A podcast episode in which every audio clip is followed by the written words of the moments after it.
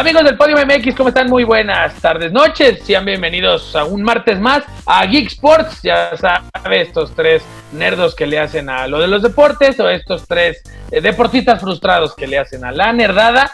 Un eh, gusto recibirlos como siempre. Mi nombre es Arturo Reyes Alonso y bueno, ya lo sabe, mis nerdos favoritos y yo nos juntamos como cada semana para platicar del deporte y la tecnología y los cómics y las series y demás. Y sin más preámbulos, saludo como siempre a mi queridísimo Alfredo Martínez, el Chaino. ¿Cómo le va a mi Chaino? Buenas noches. Buenas noches, buenas noches. Por aquí andamos algo...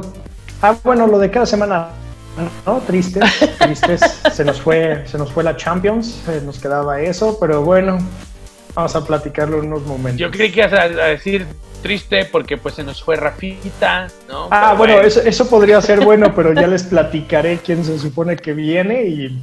Uf. Saludos, saludos a Titino, por cierto.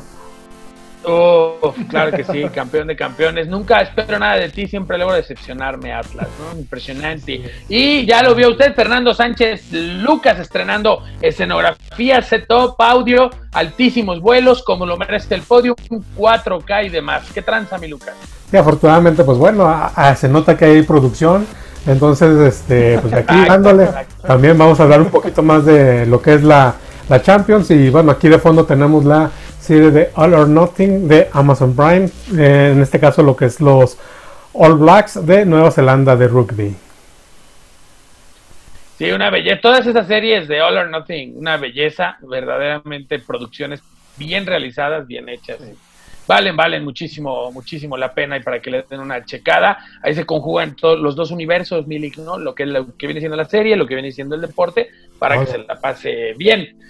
Arrancamos pues justamente puras malas el día de hoy para el chino, este, por lo menos en el bloque del, eh, del tema deportivo, y es que el mismo día, para dolor de muchos, se fue Cristiano, no la Juventus, se fue Cristiano y se fue el Real Madrid, obviamente pierde la lluvia, pues, pero mucha gente lo sabemos, está ahí por Cristiano y lo van a seguir hasta el Zacatepec si es necesario, pero finalmente se va Mr. Champions de la competencia y pues con un amargo sabor de boca, ¿no? Porque la liga ya la había ganado con la Juve eh, y, las aspiraciones de la Juve justamente era llegar a, a, pelear la Champions hasta su última instancia. Y peor aún, al día siguiente el Barcelona se mantiene con vida. Me parece que hasta ahí, porque enfrentarán al Bayern Múnich, que está convertido en una locomotora. Pero bueno, finalmente, ¿qué les pareció? ¿Qué les dejó este reanudación de Champions? Donde hay que decirlo también, otra estrategia bien realizada. No hay contagios, no hay casos de, de COVID, afortunadamente. ¿no?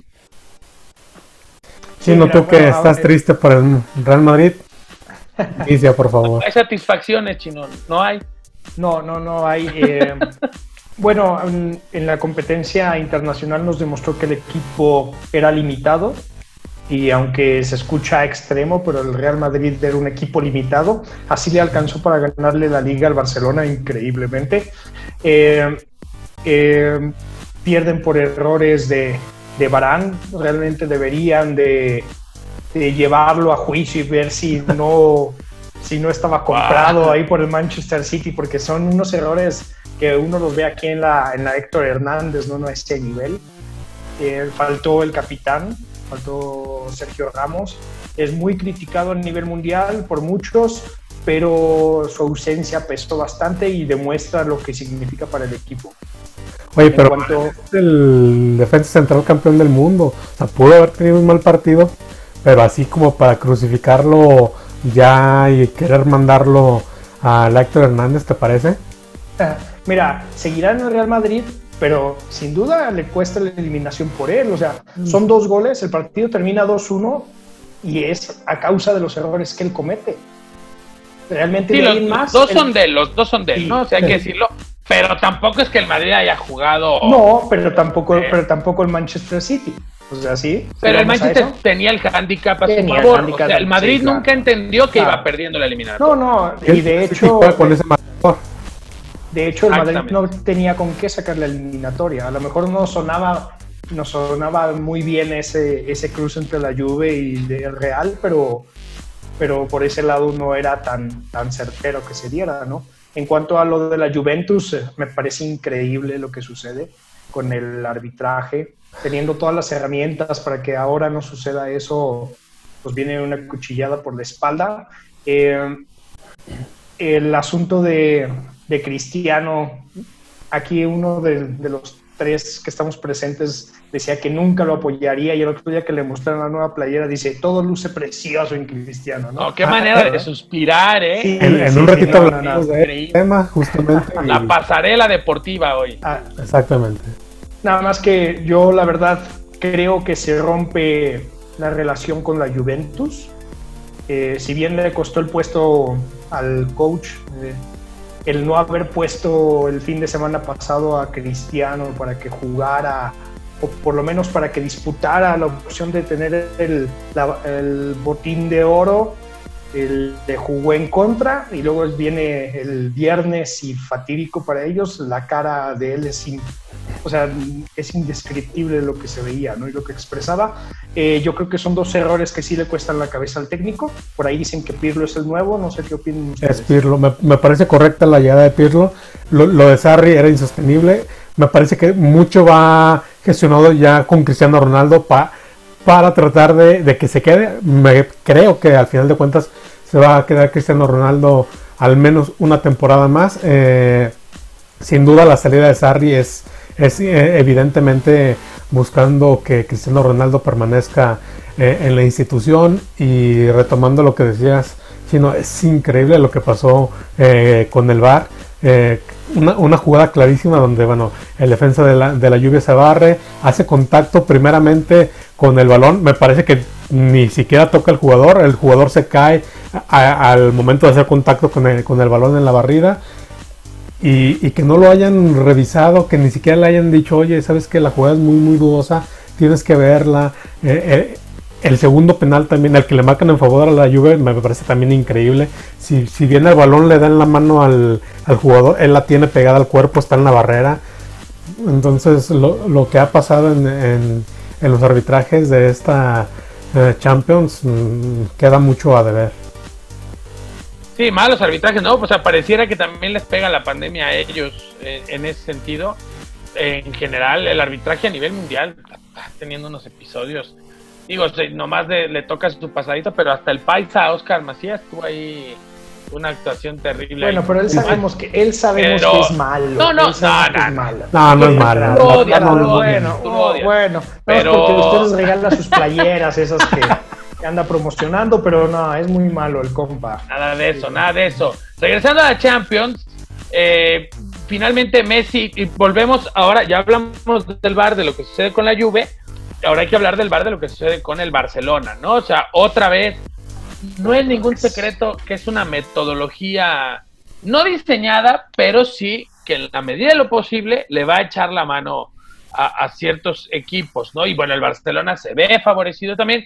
Yo creo que el Barcelona ni necesitaba de eso, o sea, yo creo que el Napoli no iba a sobrevivir la eliminatoria. Haber llegado a esta instancia para el Napoli ya era algo muy relevante, pero otra vez se pone en tela de juicio las capacidades reales de, del Bar, de este Barcelona, que como bien dice el chino, dejó la liga, eh, o sea, finalmente pierde la liga y todo parece indicar que, bueno, cuando se tope al Bayern Múnich el viernes, este, pues también hasta ahí va a llegar el cuadro catalán. No a, mí, a mí no me parece, me parece. Yo, vi, yo, vi bien a Barcelona eh, este, este juego, vi muy conectado a Messi, me parece que cuando Messi sale conectado eh, es un plus que, bueno, que nadie tiene obviamente, y me parece que se eleva a un 120, un 130% eh, el, el, juego de, de, Barcelona. La jugada que hace para el 2-0 es espectacular. Jugadas que únicamente él puede hacer. Posteriormente, bueno, él contribuye en la jugada del penal para que Luis Suárez pusiera el, tercer gol de, de Barcelona. Eh, los vi conectados. Algunos ciertos detalles aún en defensa que, que, bueno, ahí es donde tendrán que corregir porque sí, como bien mencionan, el Bayern Múnich en este momento es una planadora.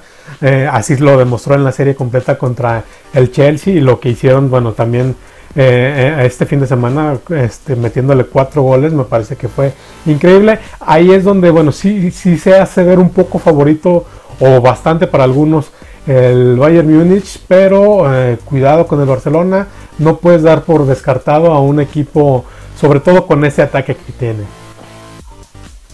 Mira, de entrada yo creo que el, Barcelona saca la eliminatoria con el Napoli porque bien sabemos el Napoli y los problemas que estaba pasando en la liga, en la Serie A, ¿no? El, aquí yo veo igualdad de condiciones. Eh, los dos ya pararon hace tiempo sus ligas, pero sí veo como favorito al Barcelona, es más equipo, está más hecho, aquí a juega y el Barcelona está tenido a que Messi tenga un buen día. Eso, tal cual, si Messi sale de vena, es que ya cuando estás condicionado a lo que uno haga o deje de hacer, el Bayern Múnich este, tiene los pies bastante firmes como para si falla uno no, no se resienta tanto, ¿no? Pero bueno, cosa de esperar a ver en qué, en qué acaba el, partido. Eh, y bueno, ya ahora sí, salvo que quieran agregar algo más de los que ya se jugaron, pasamos a cómo se va a jugar la ronda de, de cuartos de final, que hay que recordar es a un solo partido. El Atalanta estará enfrentando al Paris Saint Germain. El Paris Saint Germain está más cerca que nunca de meterse a una semifinal después de años de quedarse en octavos de final. De hecho, a mí me sorprende que el París finalmente elimine al Dortmund. O sea, yo creo que sin, sin Mbappé todos dábamos por favorito al, al Dortmund. No es así. Finalmente el Paris Saint Germain saca la casta y, frente al Atalanta, que ojo, bueno, el Atalanta también, que es, que es el Leicester City de esta temporada y de esta Champions, lo ha hecho de maravilla. Es, una llave interesantísima esta por las condiciones de ambos. Después el Leipzig contra el Atlético de Madrid el jueves, el viernes el Barça contra el Bayern y se cierra el sábado Manchester City contra el Lyon. ¿Qué les parecen los cuartos de final? En el caso de, bueno, del país, bueno, tiene en ese momento, digo, la, ventaja de que avanza la, a esta ronda pero porque jugaron ellos antes de, la pandemia. O sea, ellos sí, sí, lograron cerrar su. Ellos sí lograron cerrar su eliminatoria. Ahora, el Atalanta viene embaladito. Me parece que después de reanudar ellos la, Serie A, eh, pusieron un, récord de anotaciones en, lo que es la liga. El París viene de algunos juegos amistosos, algunos de Copa, poca exigencia en verdad. Entonces me parece que la falta de Mbappé, si no se, si no lo llegan a, tener listo, eh, le va a costar la, eliminatoria, sobre todo porque es la, la cenicienta. Me parece que en el corazón todos vamos en este momento con el Atalanta. Sin embargo, también debemos de considerar el fútbol que están realizando y yo sí creo que tiene muchas posibilidades el Atalanta de avanzar a la ronda semifinales. Yo aquí el que me llama más la atención es eh, a ver a qué minuto nos dormimos con el Atlético de Madrid, ¿no? Ah, bueno, sí. Esa serie de veras está infumable, ¿no? Yo no sé, o sea, ni, por labor periodística lo aguantaría completito, pero bueno, porque realmente el, Atlético de Madrid tiene un buen plantel, pero sabemos que juega el Cholo y a mí me sorprende que llegue tan lejos con ese sistema tan rudimentario, muy cavernícola. Pero mira, aquí lo interesante es que, por ejemplo, ahora el Atlético de Madrid es el obligado. Generalmente ellos, en, estas rondas, ellos juegan a esperar, a no tener el balón y en contragolpes, eh, buscar este, alguna jugada que los pueda meter en, una siguiente eh, en una siguiente fase. Sin embargo, ahora el, el es el, es el equipo débil. A un solo partido pueden dar la sorpresa porque mm, te digo, el Atlético de Madrid no está tan acostumbrado al atacar en, este tipo de competiciones y por ahí este sí, es un partido cerrado, sobre todo porque el Atlético no se va a lanzar al ataque y si nos vamos a, rondas definitivas, que en este caso bueno sería eh, definición en penales, que también me parece que no es una locura pensar que se vaya a la larga este partido, ahí pudiera estar para, para cualquiera la llave. Sí, estoy de acuerdo. El Cholo es el, es el obligado, pero si a un partido todo, todo puede pasar.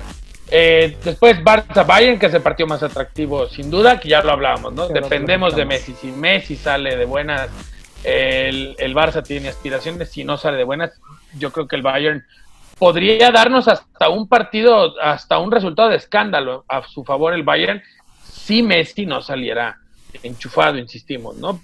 Y bueno, depender de uno pues está muy complicado. Y también el del sábado, buenas tardes, al Leipzig contra el Atlético de Madrid, de Manchester City contra el Lyon. El Lyon que eh, también hay que decirlo, para ellos ya estar en esta instancia es, suficiente y el Manchester City no tendría por qué tener ningún problema en meterse a semifinales.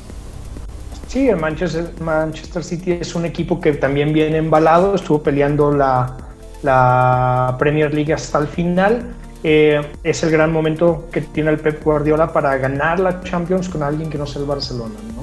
Eh, yo creo que está pintado para esto. Fíjate que si avanza, yo lo veo complicado que puedan ganar la Champions. Eh, me parece que sí, sí van a avanzar a semifinales, pero nuevamente se, se van a quedar por ahí contra el, el que pasa de la llave de Barcelona-Bayern. Me parece que ahí de ahí sale el, el favorito para alzar la, la orejona. Y sobre el juego del Bayern contra Barcelona, bueno, pues qué bonito regalo de cumpleaños me está dando el, el comité organizador. Fíjate qué detallazo. Qué detallazo. Qué detalle. Eh, pues, cuando uno es chiqueado es chiqueado, ¿no? Pues bueno, ahí están los juegos de la Champions ya listos para disputarse a partir del miércoles. Oigan, por cierto, en Champions y pues para abordar, ¿cómo han visto los nuevos diseños de playera que han sacado? Generalmente, bueno, empiezan hasta la nueva temporada, pero ahora aprovecharon los equipos con las marcas sobre todo para presentar los diseños 2020-2021 en, en, esta previo a estos juegos de Champions. Ya hemos visto, por ejemplo, el Real Madrid que salió con su diseño rosa, la Juventus que sale con este este nuevo diseño que, que parece como son unos bolochazos ligeros que también tiene ahí en el pecho, algo que les hace ahí Adidas. Eh, mira, el asunto de las playeras, la de la Juventus es, es bonita, realmente, sí. sí está bien logrado. Ese detalle que tiene en las mangas, al cerrar las mangas, se me hace atractivo. El del Real Madrid retoman una playera rosa que presentaron hace unos cuatro años. Resultó con muy buenas ventas por ahí, por eso la vuelven a traer. Eh, para mí es exagerado que año con año cambien que cambien la camiseta, se los, se los digo así de antemano. Eh, demasiada, demasiada propaganda, demasiada publicidad, eh, sobre todo porque al final de cuentas el aficionado lo que quiere es la, el primer uniforme y las variantes son muy pocas. No sé ustedes cómo lo vean, el Barcelona presentó una ahí, también, que también, es, que también está decente, pero igual si te la pones y te pones la de hace dos años, nadie se da cuenta que es la misma, ¿no? Bueno, en el caso de Barcelona sí, sí, sí varían bastante, a veces lo, lo parten en dos. De las el, líneas, el pasado ajá. fue, bueno, a veces lo hacen en diagonal, este, el pasado fue en, en cuadros. La lluvia ha tenido bastantes variaciones, ahora con sobre todo que los tiene Adidas, el, el que viene de la temporada anterior fue, fue partido mitad blanco, mitad en negro. Ahora viene con estas líneas medio raras, que, que digo, me parece eh, bonito y sobre todo, como lo dije en este comentario fuera de cámaras, eh, si lo trae Cristiano Ronaldo, pues, se ve mucho mejor. Ahí está, ya, ya. Que no se le ve. Que no se le ve bien a Cristiano Ronaldo. Dime tú, Alfredo, tú que eres fan de Cristiano, no, que no, no se le ve bien a nada de eso, nada de eso. Tú también eras, tú también eras. No, ¿sabes? claro que no. Es que claro ahorita que estás no. adolorido como cuando ves a. Cuando se fue, Ah, ¿no? Cuando se fue. Porque, se, porque nos abandonó. No, no. nada Así de dijiste eso, cuando se fue. Affleck de Batman. Este, Ah, ok. Quedaste Ah, adolorido porque ya no lo renovaran. Oh, Exactamente. O sea, dolorido porque estaba y porque se va. ¿no? Así es. No se te da gusto con nada. Esa es, esa es la verdad. Pero. Y, Y, el- lo de. y- No, perdón, diga, diga. Ah, sí, y bueno, y de los diseños de. hay que hablar de nuestros equipos. Eh, el de Pumas, horrible. Yo no sé qué hace Nike. O sea, Ese triángulo ¿quién es que trae. Nike contra Pumas?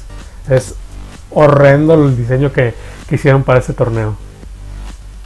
es parte de lo mismo que les digo, ¿no? O sea, mm, llega un punto en el que innovar no se da, y menos en estos tres equipos, ¿no? Franjas blancas con franjas rojas, eh, de un costado negro con un costado rojo, los Pumas, su logo tradicional en azul y oro. Eh, realmente va a llegar un punto en el que si tienes que sacar una camiseta por año, se te van a acabar las ideas y vas a terminar haciendo esas regazones que hace ahora eh, Nike con Pumas, ¿no? Con Pumas. Pero Puma, en los 5 o 6 años que estuvo con, con la universidad, eh, si no variaba tanto en el diseño como tal de la playera, en el corte sí hacía muchas variaciones. Digo, yo tengo la, todas la- la- las playeras de, que hizo esa marca para, para el equipo universitario y siempre buscaba una pequeña variación este, eh, eh, al menos si no en el diseño total, sí en el corte. Me parece que es algo que está haciendo también con Chivas. Eh, me han gustado en general todas las playeras que ha hecho Puma para, para el equipo del rebaño, lo que llegó a hacer también con Atlas. Entonces me parece que va mucho también del, del estilo o del corte que tiene, que tiene la marca. Nike, sobre todo en el corte, varía muy poco, sí hace algunas variaciones en, en, el fondo de las playeras. Eh, estamos perdiendo, te estamos perdiendo. Te está boicoteando Nike. A mí, este, no me gusta. Lo que hace en fútbol Nike, la verdad nunca me ha gustado. Con la selección tampoco me gustó. yo soy más fan de lo que sería en cuanto a diseños Puma y Adidas. Sí, pero yo, yo, estoy de acuerdo que sí llega un punto que dices, bueno, ¿en qué innovamos ahora, no? O sea, no... Le pasó a Necaxa eh, hace un año con lo de... con las playeras Charlie que lanzó, ¿no? O sea... que, decían que vendieron todo. Demasiado innovadores los de Charlie, le quitaron... Le quitaron las líneas y bueno, todo el mundo se puso como loco. O sea, también es muy complicado. Eh, como lo dice el chino bien, ¿no? O sea, innovar no es tan obvio, no es tan fácil y, finalmente también estoy de acuerdo que va a pasar como con los celulares, ¿no? Donde hoy en día, pues realmente cuál es la, las novedades en un celular, pues cada vez son más complicadas de, de, poner, ¿no? O sea, ¿qué, ¿cuántas cámaras son suficientes, ¿no? Por ejemplo, lo que ya hemos, hablando de celulares, ¿cuántos cuántas eh, cámaras van a ser suficientes como innovación, o sea que finalmente va a llegar un momento en el que va a ser imposible innovar más allá de cuestiones que no entiende el usuario promedio, ¿no? Y con las playeras pues es lo mismo, sí llega un momento donde sí, eh, yo recuerdo que Chivas en alguna ocasión cambió los colores del escudo, malo. en alguna ocasión hicieron las franjas como una especie de, estaba el escudo al centro y las mm. franjas hacían... Promovan como una chiva. Hacia malo también. Entonces... Me parece que las playeras de son las que más se prestan para hacer este tipo de, de innovaciones, ¿no? Eh, bueno, lo que no ha entendido, lo que no ha entendido la marca, sea cual sea en este asunto, es que a veces innovar no es tan, no es tan bueno. Mira, eh, la NFL, la NBA, la MLB, ellos, si te fijas, cambia por obvias razones un, un uniforme cuando hay un cambio de sede, cuando hay un cambio de dueño, pero los equipos realmente llegan a tener el mismo jersey hasta por un periodo de 15 o 20 años. Sin ninguna innovación, igual año con año venden y venden y venden miles o millones de playeras. Y eso no lo he entendido de otra manera. Pero, eso ya es por, el deporte. ¿no? Porque bueno, al final de cuentas tú puedes ver la MLS y año con año los, los equipos de MLS están cambiando el diseño de su playera.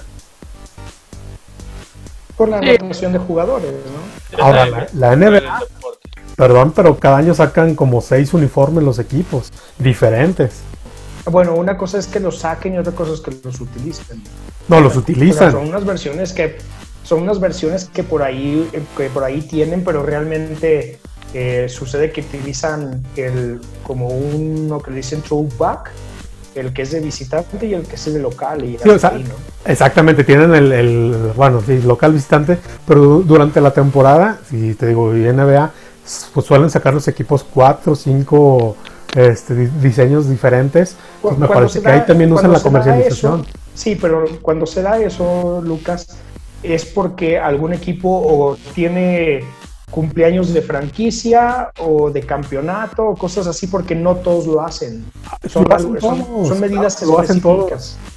Lo hacen todos en alguna fecha en específico y cuál es la intención? Vender. Es, la Porque cumpleaños todos los años cumplen años, ¿no? Sí, o sea, y, si no hay una fecha especial, bueno, hay una fecha especial. Bueno, o sea, un, un aniversario. El, el aniversario de la ciudad, o el aniversario de, que, de su fundación, o el aniversario de del título. De whatever, o sea, siempre hay un, una fecha. Menos. Sí, ok, sí, Sí, pero son las menos, ¿eh? Son las menos. Te aseguro que si nos vamos a los números, vende la de local mil veces más que a lo mejor dos años completos de otra. Pero todos, ¿no? O sea, yo creo que no hay, no hay equipo en el mundo que no venda más su, uniforme de local, ¿no? Salvo Necaxa el año pasado que sí sacó las rayas en su tercer uniforme este yo creo que debe ser lo más común, que, siempre sea la de local la que vende más, ¿no? Y, fíjate que en Pumas es raro, generalmente Pumas vende más la playera azul que la blanca, porque la blanca es la de local, ellos generalmente siempre el uniforme azul es el que se vende más. Ah, yo desconocía eso. Pero sí, ahora que lo pienso, sí, claro, juegan más. Sí, debe, pues debe ser una excepción, ¿no? O sea, porque de Chivas simplemente pues el, decir rojo y blanco, ¿no? O, en el Atlas, que pues son rojinegros, difícilmente vas a adquirir de primera decisión la no relacionada con, los colores, ¿no? Y, con Pumas se, valen las tres. En ocasiones el de local es el dorado, en ocasiones deciden que sea el azul, por, por lo general es el blanco, pero y, así pasa, entonces es el que, pero sí el azul es el que más se vende.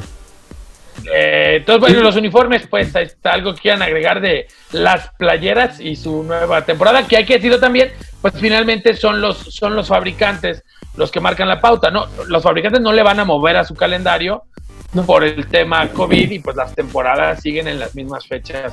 En las, temporadas comerciales, hay que decirlo, pues siguen en las mismas fechas en las que están, a pesar de que no hay Liga Española y a pesar de que estamos en, en otra etapa del calendario europeo, pues eso no va a modificar, los diseños ya estaban, ya estaba todo el, en, fábricas y demás, entonces bueno, se queda como está, ¿no? Nada más para cerrar el tema de las playeras, eh, vean el que va a usar la portera de centellas, el, es como moradito, lila, muy, muy, muy bonito el diseño que hizo Pirma para, para las porteras que, que estarán usando esta marca.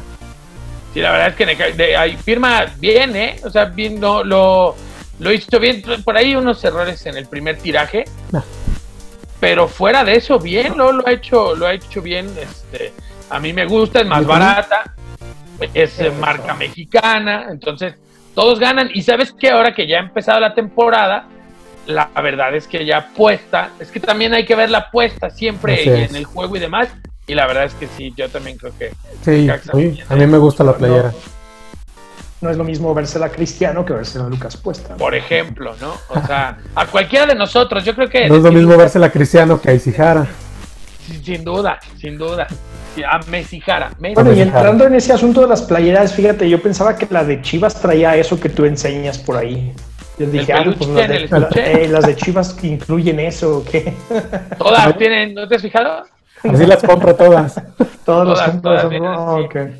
Pues es que se van aguadando, pues por eso se sale el peluche, el, pambazo. Pero bueno, pues ahí está pues la temporada de playeras. Y antes de cerrar este primer bloque de, rapidito, eh, los mexicanos covideros, ¿no? porque somos muy necios y nomás no entendemos.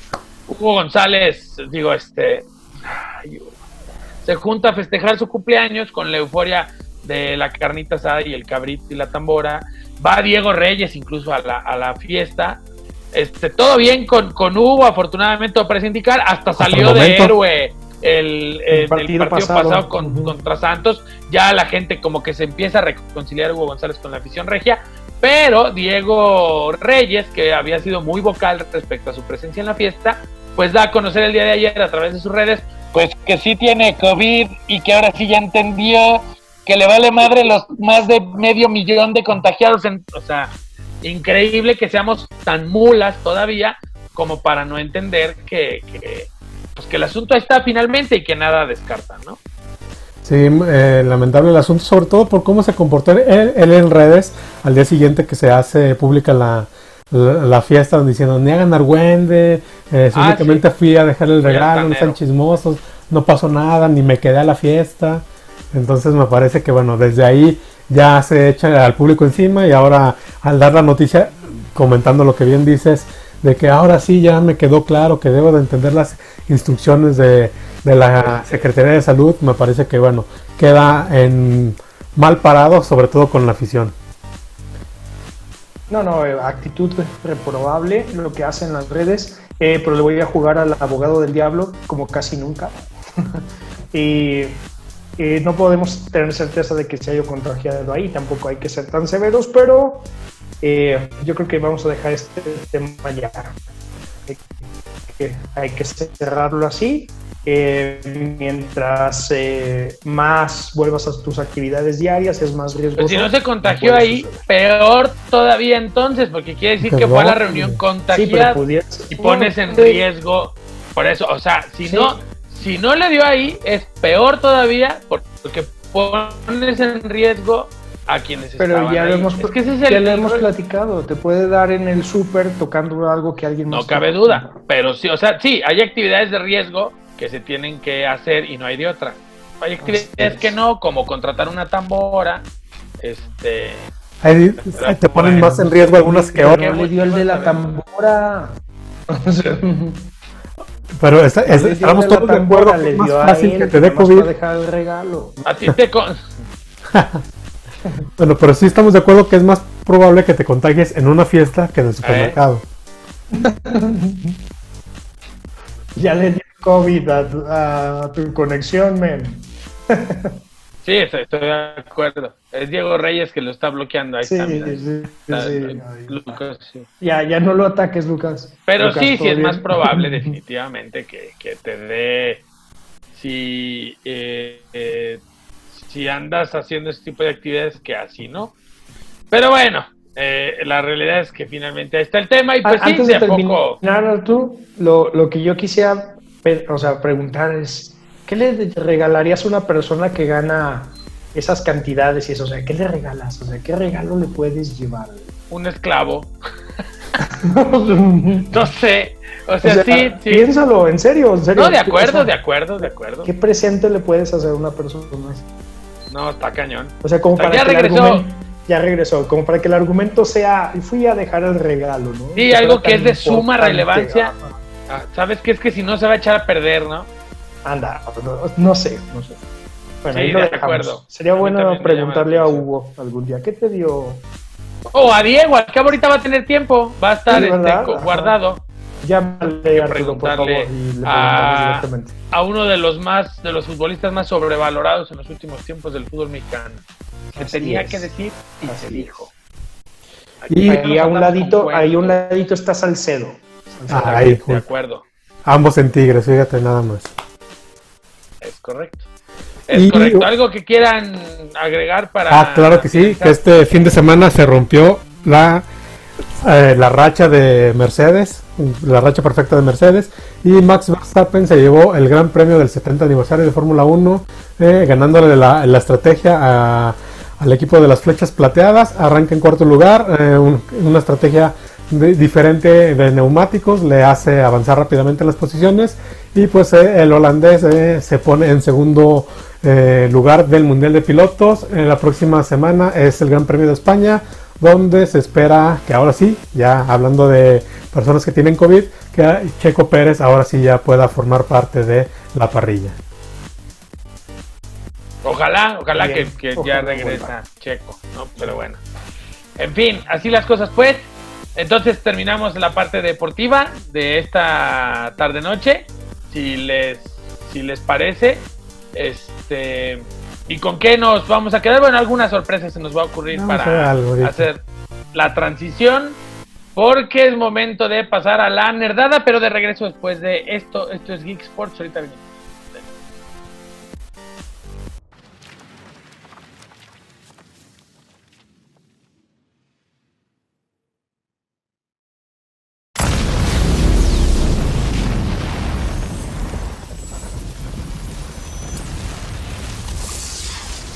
Hero's just someone who doesn't give up. Your dad said that. He was right. Now it's your turn. Go be a hero, Miles. Okay, let's do this. Feeling just don't stop me now. Tryna hate on us.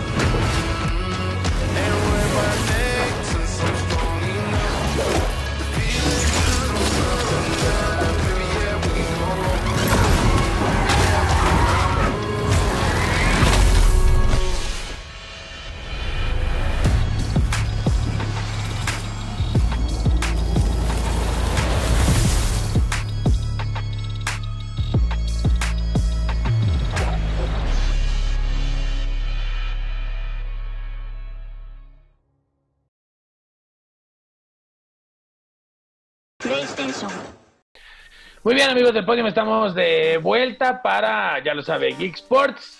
Ya le dimos al Sports, ahora es turno de lo Geek. Y bueno, hoy Geek Sports se viste de manteles largos porque, pues justamente un día como ayer, pero de hace algunos años, eh, justamente de la brillante de Stan Lee, en- entre otros tantos que también ahí estuvieron involucrados, pero bueno, Stan Lee sobre todo, que sabemos es, si no la mente creativa, Mastermind 100%, sí fue un tipo fundamental para que popularizar estos personajes. Bueno, pues el día de ayer cumplió años Spider-Man, ni más ni menos que nuestro amigable vecino Spider-Man, el día de ayer cumplió años de eh, mantenerse justamente como uno de los héroes más importantes en la historia de los cómics y, un personaje que hay que decirlo, pues da el salto, ¿no? De, la, de los cómics a la cultura pop en general, un tipo que tiene memes, videojuegos, una cantidad importante de universos, películas, tres reboots cinematográficos, unos más exitosos que otros,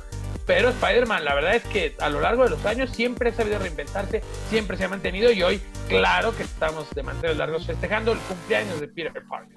Así es, aniversario número 58, si las matemáticas no me fallan, que puede ser que me fallen, por eso estudiamos comunicación.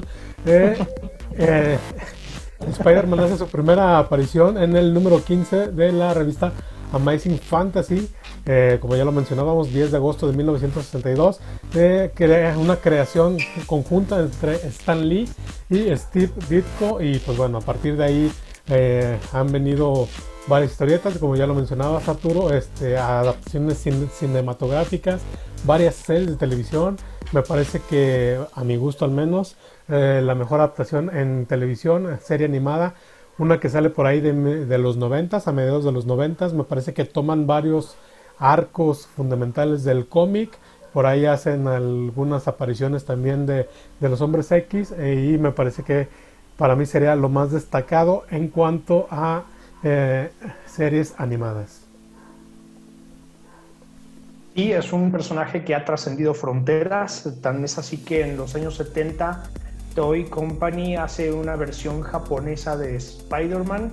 Eh, Toy Company es la que nos ha traído a América lo que conocemos como los Power Rangers. Toy Animation también ha hecho muchos de los animes más sobresalientes de las últimas dos décadas. Eh, eh, esta versión de Spider-Man se habla que va a ser una de las que participe en eh, Spider-Man Into the Spider-Verse 2 y por ahí lo veremos, esperemos en un par de años.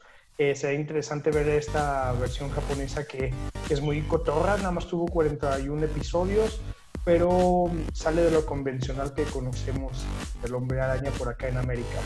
Mm, Bastante raro, sí lo, lo- mencionas, este, sobre todo porque, bueno, en Japón siempre se hizo línea de juguetes, hay vehículos de, de Spider-Man, hay un robot de Spider-Man, de hecho justamente de ese robot de Spider-Man es donde surge la idea de los Power Rangers, que bueno, tienen otro nombre en Japón, posteriormente, bueno, ya...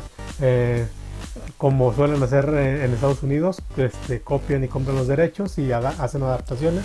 Pues bueno, los Power Rangers tienen su origen en esa serie japonesa de Spider-Man. Y ese Spider-Man que era parte del éxito, ¿no? Ese Spider-Man que, que ya lo decías, publicado en Amazing Fantasy número 15, eh, un 10 de agosto, pero de 1962. No es tan viejo, como uno pensaría de pronto, pues, Batman y Superman, que Batman tiene 80 años, Superman otro tanto, ¿no? Y Spider-Man es relativamente joven. El universo Marvel que siempre se caracterizó por ser más radical, menos, menos lineal, menos respetuoso de las reglas, por así decirlo, o sea, algo más, mucho más alternativo. Y un Spider-Man que, bueno, al que se le han creado eh, distintos universos, ha tenido crossovers por todos lados, eh, por ahí es- y es un pilar sin duda de, de los superhéroes. O sea, ya yéndonos a tiempos muy modernos, hay cómics para todos los gustos. Ha habido historias bastante importantes que han dejado una huella. A mí, así de bote pronto, pues la gran favorita de todos, eh, el episodio, bueno, toda la saga esa donde muere Gwen Stacy a manos de del Duende Verde, ¿no? Que, que es de los puntos más altos de Spider-Man, porque finalmente el parte del éxito de Spider-Man tiene mucho que ver con la humanidad del personaje, ¿no? Es un tipo no es un no es este kryptoniano que viene de otro país o no es De otro eh, que viene de, otra, de otro país, de otra ciudad, que viene de Jesús María Aguascalientes, más o menos.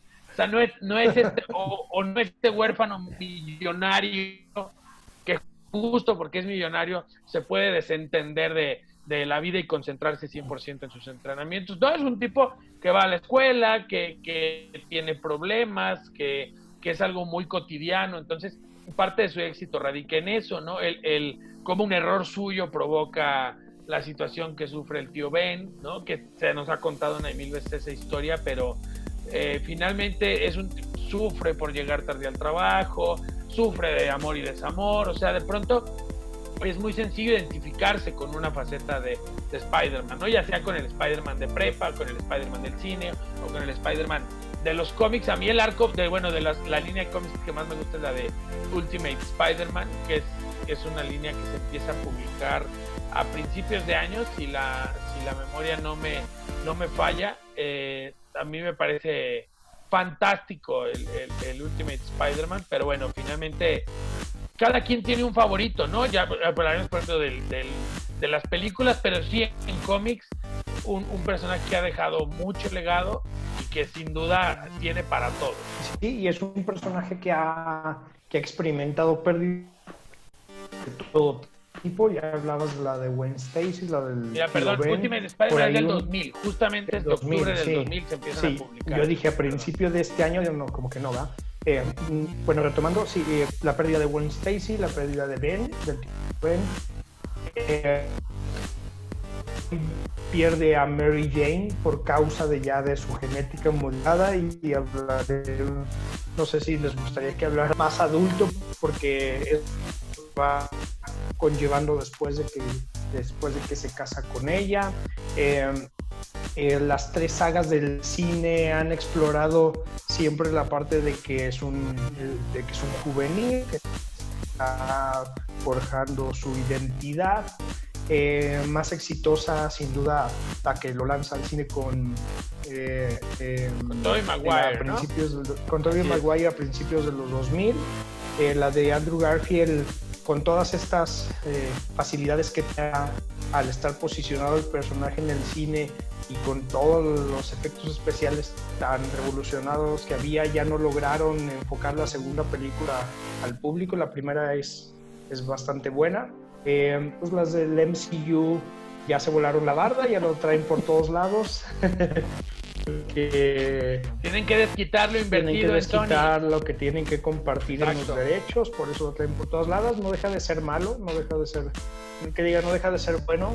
Tanto Para mí eh, sí está bien logrado. Eh, por ahí vienen los temas de, de cómo va rejuveneciendo la tía May a lo largo de los años en vez de envejecer. Muy interesante este tema. Eso Aquí también somos fans de Marisa. Tomei. Claro, totalmente, sí. como la. Súper. Véanla en esta película todos que crecimos se llama con- The Fighter. Ya. eh, les va a encantar.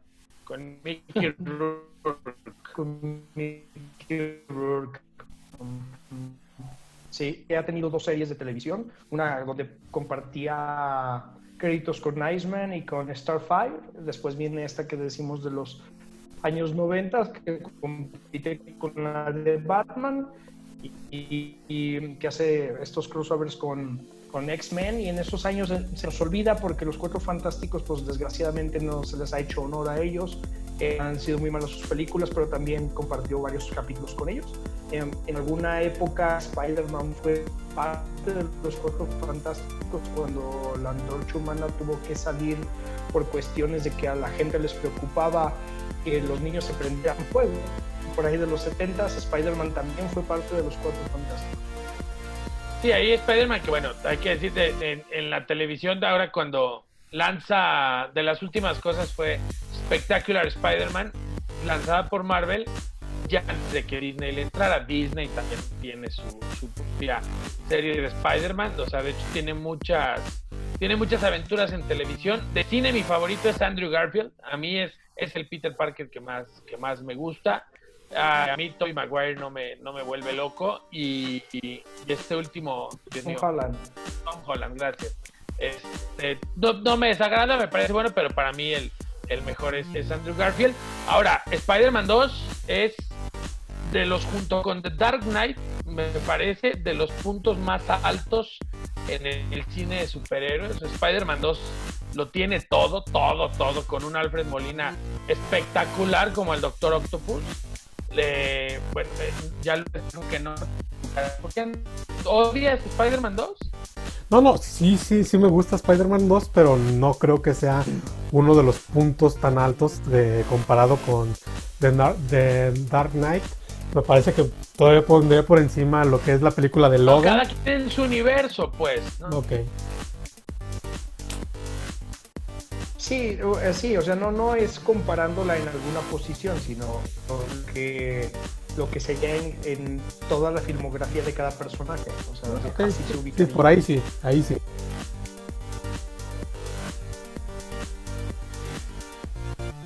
Y yo de mi Spider-Man 2, bueno, es que Logan, es que lo que ves es que Logan está muy targeteada, ¿no? O sea, bueno, a mí Logan me gusta mucho, pero Logan es para adultos 100%, ¿no? O sea, yo segmento alguna vez. Spider-Man 2 es, es, es, es escena del café, el Doctor Octopus eh, aventando el taxi y Spider-Man tiene, y bueno, es Peter Parker que tiene que reaccionar, las peleas con el Doctor Octopus, este, y al final, bueno, la redención finalmente. También Spider-Man 2 me parece dontísima de lo mejor del cine de superhéroes, no solo de, no solo de la filmografía de Spider-Man o no solo de lo que se refiere a, a- a Marvel, ¿no? A mí me parece, ah, sí, sí, Dark Knight, pues a lo mejor la elevé mucho, pero vaya, Ujú. en 2004 o sea, Spider-Man 2 es un Ah, sí, sí, acontecimiento y de hecho de ahí derivan un montón de cosas el universo videojueguil de, de Spider-Man también que de hecho el Spider-Man 2 de, de esa generación que será para Play 2 Xbox, GameCube, es un juegazo y marca las bases que a la fecha todavía se utilizan para el último de Spider-Man sin ir muy lejos toma esas esas bases no entonces realmente 2 sí, para mí es un, es un hito, es un acontecimiento. El doctor. Y después Spider-Man 3, que es un bodrio, ¿no? Ahí con, con Topper Grace como Venom. y aquí estamos esperando a ver si nos dan, a través de la franquicia de Buen Car- darnos ese sabor de boca de lo que sucedió en esa película. Todos estamos esperando que regrese Toby en Spider-Man, eh, en, en este multiverso. Este, bueno, curiosamente, la película que más me gusta No, de, no de Spider-Man es con Tobey Maguire, un actor que tú dices un Spider-Man que a ti no te convence del todo. Este, pero bueno, sí, los fans, todo lo que estamos esperando es ver el, el regreso de Toby y de Garfield a, a ponerse el traje de Spider-Man. Eh, no, creo que suceda, yo creo que va todo enfocado a Tom Holland. Eh, por ahí ya viene Morbius también. Eh, Sony está enredando este universo de villanos. Por ahí se habla que van a ser los Sinister Six y van a crear la franquicia para enfrentar a, Tom Holland en algún momento. Eh, por ahí salieron en los primeros, eh, en los primeros teaser trailer eh, una imagen que hacía pensar a los fans que era primero que era eh, Toby Maguire, después que podría ser Andrew Garfield, pero ya se sabe que, que realmente fue para despistar y no porque en ese momento no había todavía el asunto de los derechos compartidos o la vuelta de los derechos nada más a Sony de Spider-Man por el, el asunto del MCU pero bien se sabe ahora que al que van a enfrentar en algún momento es a Tom Holland. Sí, habrá que ver lo del Spider-Verse. eh, el tema del Spider-Verse. Yo también veo complicado el tema de los actores. Porque la animación es espectacular de, de- de la primera, ¿no? Y de hecho, la primera, bueno, a mí Spider-Man Into the Spider-Verse me parece la mejor película de Spider-Man. Sí. Eh, es, es espectacular, se lo decía, recién la, recién la vi antier, es, es, es espectacular, bien, narra, bien narrada, bien estructurada, buen guion. eh, todo este empaparse del, del multiverso de Spider-Man. Y yo creo que va, va por ahí. De hecho, bueno, ustedes recordarán la escena post créditos, nos da a entender qué va a suceder con, con, con la que sigue. A mí me intriga mucho el tema de, de Spider-Man 2099, porque también, bueno, ya lo hablábamos, ¿no? Muchos Spider-Man, Spider-Man Noir, el Spider-Man este japonés, Spider-Man 2099. Yo ahí sí, esos son terrenos desconocidos para mí completamente y que habemos muchos que a través de Spider-Man the Spider-Verse apenas tendremos esos primeros contactos, ¿no? Bueno, sin ir muy lejos, yo Miles Morales lo ubicaba de, de oídas en el cómic, pero la realidad es que pues no, no, no tenía el gusto hasta ahora que hasta ahora que lo ponen como protagonista de Spider-Man. Genial el personaje de Miles Morales, la verdad. El, el, cómo lo ubican en el entorno, que, que, mantiene la misma línea de, de digamos, de, de, ser cualquiera, que cualquiera puede ser Spider-Man. Me parece que saben introducir muy bien el personaje. Eh, un personaje eh, latino, de Nueva York, de barrio. Me parece que encaja perfectamente eh, en, en, eso de que cualquiera, tú, yo, cualquiera puede llegar a ser en algún momento Spider-Man. Sí, y para estas personas que estaban, o sea, que estaban esperando el regreso de alguno de los actores, si bien no nos lo marcan tal cual, en Spider-Man Into the Spider-Verse, el Spider-Man que le ayuda a Mike Morales es, eh, es eh, Tobey Maguire. Es Tobey Maguire. O sea, no nos lo dicen tal cual, pero es él.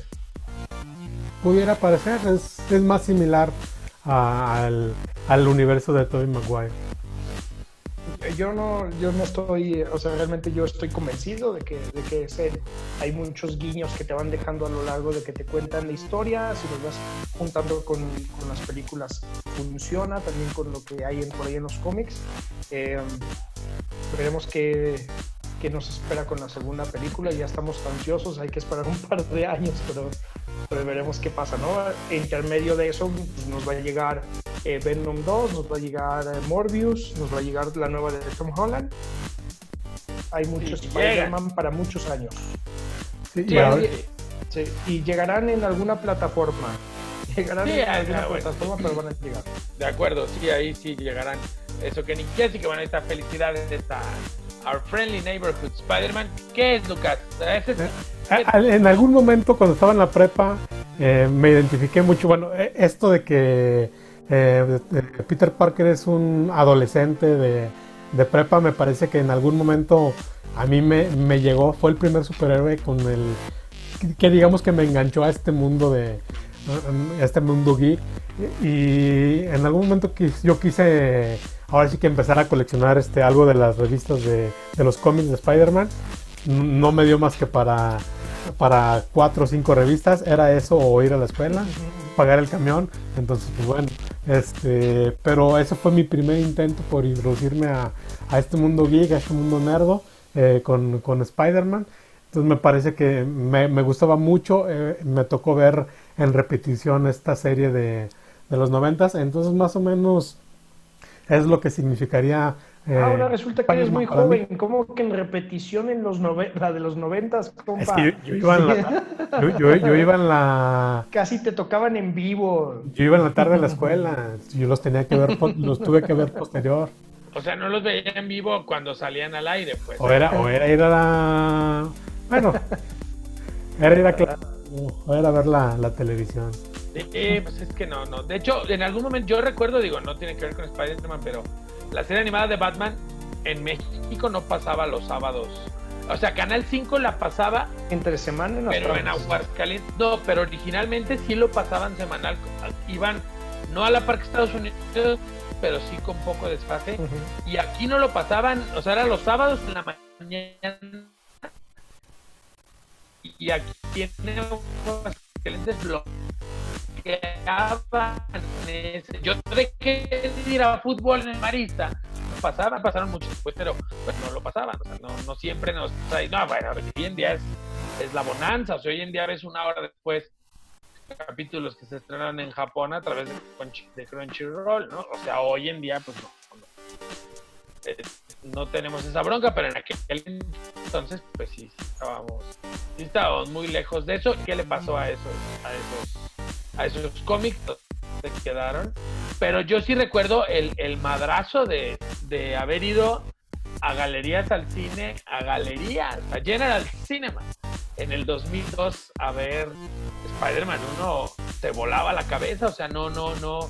Y esta leyenda urbana de la escena de las Torres Gemelas en el Ah, tráiler, sí, 2001. Spider-Man atrapa el, el helicóptero y, o sea, era en aquí en aquel entonces era la mejor publicidad de la a- película. recién 5 o 6 años pude ver ese trailer en YouTube. Pero sí no, hombre, existe, o sea, sí existe, todo el mundo sí, habla. sí, sí. Sí, sí existe, no, definitivamente sí existe. Y está el tráiler en YouTube, pero sí, o sea, ver, ver Spider-Man, hacer esas cosas, o sea, porque la de los X-Men, si bien es la primera, el, el- la consolidación del cine de superhéroes como lo conocemos hoy en día, o más bien el, el camino es Spider-Man, es Spider-Man 1. Y de ahí, por eso me gusta tanto Spider-Man 2, porque ya no nos tenemos que reventar la hora de planteamiento que se va en la 1, ¿no? Es este tema de, pues tienes que introducir al personaje a quien no lo conozca, y el tío Ben, y etcétera, etcétera, ¿no? Pero... A, mí lo que me gusta de esa saga en general es que si ves al Spider-Man o al Peter Parker más humano que de todos. Con Tom Holland no lo ves tan humano porque ya lo ves metido en todo este universo ya más mercadológico. Con Garfield sí, pero no tanto. Y el de Toby me parece que sí es el, Peter Parker más humano. Ah, mira, si, si acaso hay algo en lo que yo puedo estar, eh, no sé si decirlo en contra de la, de la primer trilogía que hay, eh, van dejando muy de lado el asunto de que aunque sí es un chico de a pie, él era un genio para lo que hacía. Y lo van dejando de lado, lo van dejando más como, como un tonto, como un introvertido, eh, casi como un fracasado, pero él era un genio, era un genio para la genética, era un genio matemático y eso no lo plantean bien ahí, ya lo plantean mejor con Garfield, ya lo plantean mejor con, con Tom Holland. Eso es lo que, si acaso le puedo reprochar la primera trilogía. Sí, pero bueno, son libertades de adaptación, ¿no? Siempre es más fácil identificarse con alguien que no es muy listillo desde chiquillo para las matemáticas que que sí. ¿no? Además, va, te- va un poco por ahí. se enfocan más en la historia de amor con Mary Jane que en otras cosas. eh, y, y tratan de hacer mucho la diferencia en el, el, el chico pobre, tímido y su amigo este que lo tiene todo, el más galante. Entonces me, me parece que es como pretenden diferenciar a, a- a los personajes. Sí, la verdad es que sí, sí. es- lo, segmentan un poco más, pues es más, es menos flexible el cine en ese sentido, por lo menos en esas, en esas películas. Así que bueno, pues, pues feliz cumpleaños a, a Spider-Man. La verdad es que, y que sí, yo también coincido, como dice Chino, muchos años todavía le quedan a, a Spider-Man y habrá mucho Spider-Man por delante en la plataforma de su preferencia o en la que diga en la que diga Disney o en la que diga Sony, hace que las riendas las siga teniendo Sony. Entonces, este, tan es así que se desata esta polémica absurda del juego de los Avengers, ¿no? De Oh, sí. más, ¿no? Y ahí, bueno, Que van a, No, hacer, hombre, que van a no. hacer marcha No, no. los tengo entendido que en. Square Enix están que no duermen, no saben qué van a hacer con, con, con Xbox y, y sus cancelaciones de pre-order. Bueno, y ya nada más Pero- para terminar el tema, les cuento que mi primer cómic que tuve por ahí de, de Spider-Man es un crossover que hicieron para combatir a Doctor Octopus con que se une con Lex Luthor y Spider-Man se une a Superman. Ok. Hey, de, de los primeros Bastante, crossovers, sí, de, de los noventas, ajá, sí, esos crossovers están bien cuando, padres. cuando viene la crisis de, de las historietas impresas y pues hacen to- hasta imposible para seguir vendiendo. Sí, pero de hecho, de, Spider-Man es de los personajes que más destaca en el universo Sí. de Amalgam, ¿no? Donde en ya es Amalgam, una combinación donde su con amalgama otro, es con con, otro con, con Superboy. Ajá, así es. La comida es con Superboy Superboy. y dan un es, es Spider-Boy y es, es uno de los personajes más destacados junto con Dark Cloud que fusiona A a, Wolverine y a Batman. Batman. Eso sí, esos yo también los tenía. También por ahí deben de estar en alguna mudanza o en algún algo. Se fueron. Entonces, bueno, pues ahí está Spider-Man y sus sesenta y tantos años. Y ojalá que sí nos dure, nos dure mucho tiempo. Y que la Eh, tía May siga siendo más joven cada vez. Benjamin Button del cine. con Marisa Tomei. Marisa Claro. Tomei. Hay que hacer próximamente. ¿Quién les gustaría para la próxima, tía May? O sea, a este, a este ritmo, ¿quién será? Yo que regrese Emma Stone, pero ya no como Gwen Stacy. ya, ya, ya como la tía, ok. Bien, como- Claro, claro, bien. claro, claro, Emma Stone toda la vida, sin duda. Yo creo que tienes un pequeño problema con ella, ¿no? Una fijación. Con Emma Stone, sí, un, un poco sí, un poco sí. Este, la verdad es que, Lo bueno que, a, a mí me bueno dolió. que o sea, Dulce no ve este espacio. No, bueno, pero pues ella sabe. A pesar de saber lo que iba a pasar con ella, sí me dolió esa caída desde, desde la torre, desde lo más alto. No todos sabíamos que iba a suceder y sin embargo nada te prepara para eso. Entonces, bueno, pues ahí está este mini especial para Spider-Man. Se quedan muchas cosas en el tintero, los Sinister Six, el universo de los videojuegos donde el de PlayStation 4 está lleno de fanservice pero lleno de fanservice, una cantidad de trajes a desbloquear espectacular. Es un, un juego increíble ese Ah, hay uno que, que está por ahí que salió también para Wii en las épocas de que el Wii se lanzaba, que se llama Spider-Man Friend and Fu, que también está buenísimo. Ah, sí, sí. Bu- pero buenísimo. Sí estaba bueno. Sí, porque era una combinación con ibas re- eh, ibas haciéndote de, de aliados y algunos de tus aliados también eran tus enemigos. El chiste era combatir a no sé quién, ajá, pero ibas haciendo un grupo de, de aliados entre villanos y héroes y era bastante interesante. Sí, pues de hecho, los principios del, del, del multiverso son en, en esa rachita de juegos, que yo no jugué ninguno, de hecho, Spider-Man Shattered Dimension es donde vienen estos primeros acercamientos. Ahí sale Spider-Man 2099, Spider-Man Noir y otro que la verdad no, no, no ubico bien de dónde. Sí, y que, y que el 2099 es de esta racha que les hablo de principios de los 90 donde se ven bien golpeados por la falta de ventas y tratan de crear otros universos para que llamen la atención a la modernidad de esas Tampoco nunca le entré a Spider-Man 2099, la verdad. ¿Ustedes alguno no? No, tampoco no. Sí, no. Y cerrando esta parte, consuma, Play- por, por cierto, si no tiene PlayStation 4, vaya, cómprese uno y disfrute todos los videojuegos que tiene eh, en nuestro eh, ve- vecino en, en esta plataforma. Sí, la verdad que es descaro. Que es descaro re- o sea, recomendar cosas que no. Pero sí, Spider-Man. Eh, Spider-Man. Exacto, hágase un favor. Ahorita está todo barato, cuesta 300 pesos, 400 pesos. Entonces, este, sí la arman. Sí la arman. Eh, pasamos a otro tema. Bueno, la conferencia de Sony anticlimática. No vemos gran cosa. Ya habían dicho también, o sea, sobre aviso no hay engaño, de que no iba a estar tan buena. Efectivamente no estuvo tan buena. O sea, yo no vi nada en particular que me volviera loco. No sé si alguno de ustedes ¿No? tenga no. algo ahí. Eh, puede- podemos pasar entonces mejor a las, a las efemérides de esta semana, las nerdfemérides. ¿Qué te parece? eh? Bautizando secciones al vuelo. Las nerdfemérides de, Venga, de toda venga. esta semana. Hoy cumpleaños, 11 de agosto, eh, el cofundador de Apple, el, el, el Sancho Panza de ese Quijote que era Steve Jobs, Steve Wozniak, a quien le mandamos un abrazo, Steve, que lo vimos en The Big Bang Theory, era la parte hippie. eh, o sea, si usted cree que Steve Jobs era hippie, Wozniak era la verdadera parte hippie, porque finalmente Steve Jobs era el capitalista de esa sociedad. Era el frontman. Era el es. frontman y Steve Wozniak siempre fue como de cuates. eh, de plano rompieron relación y finalmente él se fue por otro lado. Si lo y quieren bueno, ubicar bien, en Big Bang Theory es, eh, es esa escena chusca donde llega un Sheldon robótico a pedirle un autógrafo y le dice, lástima que no tienes por aquí mi, eh, la Mac del año 90 y no sé Uh, qué para claro, firmártela y Claro. sale tendido, ¿no?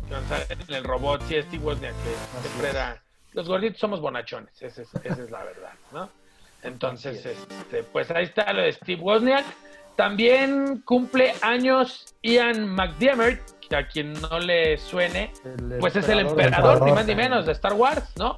Que es de los pocos actores que ha estado toda la saga. Digo, salvo en episodio 8, en las demás ha tenido participación en todas. Así es. Eh, y pues para bien o para mal, yo creo que es lo único que le conoce la mayoría de la gente en, en el cine, ¿no? Porque ha sido más un actor de teatro, eh, ha estado más detrás de bambalinas que, que de la cámara. Así es. 13 de agosto, algo que te va a encantar, Arturo. Se estrena eh, South Park en Comedy Central. Uf, Uf, South Park siempre irreverente, siempre diferente. Ya después hay unos episodios muy buenos, otros ya muy demasiado densos. Propio, propio del alargue de la serie, de todos los años que ha vivido, ¿no? Eh, pero no dejar de lado que siendo una serie de Comedy Central, eh, después llega al cine con una película fantástica Uf, y ganan un Oscar por la mejor canción. Por la nuestra queridísima Shut Your Face, Uncle. Sí, Así es. una belleza. Sí, es así, mejor no lo ahorramos, ¿no? No nos vayan a plagiar el, Sí, no nos vayan a sí, plagiar sí. el video. Muy bien. Así es. Seguimos, Lucas. ¿Cuál otra? 14 de agosto de 2013, por primera vez los smartphones venden más que los teléfonos normales, eh, logrando el 51% de las ventas. Y ya, ya, el principio el fin, ¿no? O sea, ya ves a todos los teléfonos hoy en día ya son planos, ya son touchscreen. Nosotros nos tocaron los Sony Ericsson, a los que, espérame, espérame, voy a tomar una foto y había que Ah, montarle la, la cámara aparte. O sea, se tardaron en abrirse paso hasta que finalmente llegó el día, ¿no? Sí. Así es, yo recuerdo hasta en la universidad tuve mi primer teléfono con cámara. Tenía, Uf. me parece que la- las fotos eran de 512, la definición de las cámaras 512. Era. DGA. No, no, no, no, ya, ya estamos viejos. Y bueno, y gracias a eso, ahora la gente vive en toda su vida en el celular, ¿no? Si se te queda el celular es como que se te haya quedado la carretera. Y se acortan distancias, pero se alargan otras. Es ya este asunto moralino que aquí no nos interesa porque No. aquí lo que nos interesa es la tecnología. Todos tenemos Entonces- un smartphone. Después, Lucas, una de esas cosas que le, le van dando rumbo a la dinámica que hoy en día vemos en internet, ya nos vamos a ir rapidito para que ya antes de finalizar, pero la Liga Premier amenaza por primera vez a la gente que publique videos en redes sociales un 15 de agosto del 2014 y el resto es historia. Hoy pones 10 segundos de un video con derechos y se fue tu video al show. Y de lo que sea, ¿no? De lo que De lo sea. que sea. Y vaya que aquí en el pod nos, nos ha pasado, hasta eso no muchas veces, han sido un par de ocasiones. Sí, precisamente en una ocasión fue un gol de Raúl Jiménez hace eh, de recién que llegaba al Wolverhampton. Y me parece que eh, en otra ocasión un segmento de eh, algo que tomamos de la MLS, también ahí tuvimos esa complicación. Entonces, bueno, ya eh, lo, lo hemos este, padecido aquí en el Podium MX. Pero ya no va a pasar porque ya compramos los derechos de todo. Ya, ya, ya. Exacto. Ya, ya todo lo que ya todo lo que vamos sacando ya eh, tenemos las licencias, hemos ido aprendiendo de, de esos errores, los goles que ven que pasamos aquí de Necaxas porque la Federación Mexicana de Fútbol nos da la, la posibilidad de hacer el uso de, de ese material. Sí, liberan videos para de- del área de comunicación que justo son para esa difusión. También un 15 de agosto de 1990 se lanza Punch Out, Punch Out, pero la versión ya Sin sin Mike. Mike Tyson, Mike Tyson. porque se metió en todos los problemas ahí de los 90, ¿no? Ya salió ¿Qué Mr. Dream en este, en este juego, ya era una reedición y bueno, se volvió un ítem de colección. Los dos, ¿eh? o sea, los dos tienen su ciencia para encontrarse. y un año después salía Ninja Gaiden en NES, también otro clásico Otro clásico. de juegos. Varios de los que nos van a ver no saben ni de qué hablamos, pero. Ni pasarían el primer nivel de Ninja No. Gaiden. Exactamente. Todo el mundo habla de. Contra, pero Nunca. Ninja Gaiden era también. En Ninja Gaiden se dividían los, los niños de los, de los jóvenes, de los machos alfas, lomos plateados. Yo nunca acabé un Ninja Gaiden. Estaban bravísimos. de Sigue jugar. siendo niño. Y hablar, se hace lo que se puede a pesar del peluche en el estuche, ¿no? Este, pues no, no hay tal. Y ya del cabello, el cabello platinado también. Ya, exacto. También cumpleaños otros dos, Lucas. Ahí los tienes. Uno más famoso que el otro. Ah, sí, también eh, Metroid y Duck Hunt. Duck Hunt. Duck Hunt, 15 de agosto de 1987. ¿Quién no jugó Duck Hunt disparándole al trinche perro? Pe- pegando la pistola a la pantalla, Sí, ¿no? sí, Ah, sí. sí. Claro, Exacto. todo el mundo, todo el mundo. Sí, a todos Este, nos pasó. Yo creo que en la casa eh, eh, ah, uno era fan de, de Mario Bros. y mis hermanas eran de Doc Hunt. Sí, es que aparte, bueno, Era- se prestaba para todos, ¿no? Hasta tu mamá llegó a jugar o tu papá llegó a jugar. Porque eran las tres versiones aparte que te, ven- de, te vendían de la consola, ¿no? La, la versión normal únicamente con los controles, la que vendía la pistola y la tercera versión que era la que ya incluía el tapete. El famoso tapete con el International Track and Field, algo así se llamaba, no me acuerdo. Así es. Pero es una belleza. Y por último, bueno, y Metroid hay que decir que es la primera mu- heroína mujer en la historia de los videojuegos. Que, Este, que ahí cabe mencionar ese, eh, cabe ese meme de, donde dice, ¿qué edad tenías cuando te diste cuenta que, que era mujer? ¿no? Yo era joven todavía porque acabé Metroid. Yo Pero hay muchos que no lo saben. Hay muchos que lo van a saber hasta este momento. Y por último, antes de irnos ya, porque el tiempo nos come, Google compra Android y bueno, lo convierte en su sistema operativo base. Y bueno, pues el resto es historia, el sistema operativo más usado de, de- de todo el mundo, aunque no, no, con lo- no con los resultados de calidad en todos los modelos. Su universalidad le ha costado rendimiento en muchos modelos, pero bueno, ahí está el tema de Google y Android. Muy Así malito, llegamos. muy malito. No Así somos llegamos fans aquí final. de, No, de no. Google y de Android.